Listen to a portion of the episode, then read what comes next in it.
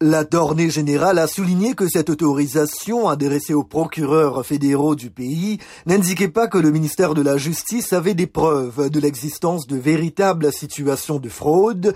Bill Barr écrit dans sa lettre qu'il s'agit d'enquêter sur des allégations substantielles d'irrégularité concernant les votes ou le comptage de bulletins avant la certification des élections dans les juridictions dans certains cas. De telles enquêtes peuvent être menées s'il existe des allégations claires et potentiellement crédibles d'irrégularité qui, si elles étaient avérées, pourraient potentiellement avoir un impact sur le résultat d'une élection fédérale dans un État, ajoute-t-il. Le responsable du service en charge des crimes électoraux qui supervise les enquêtes pour fraude a fait part de sa décision de quitter son poste après l'annonce du ministre William Barr. Richard Pilge compte toutefois assumer un autre rôle au sein du département de la justice.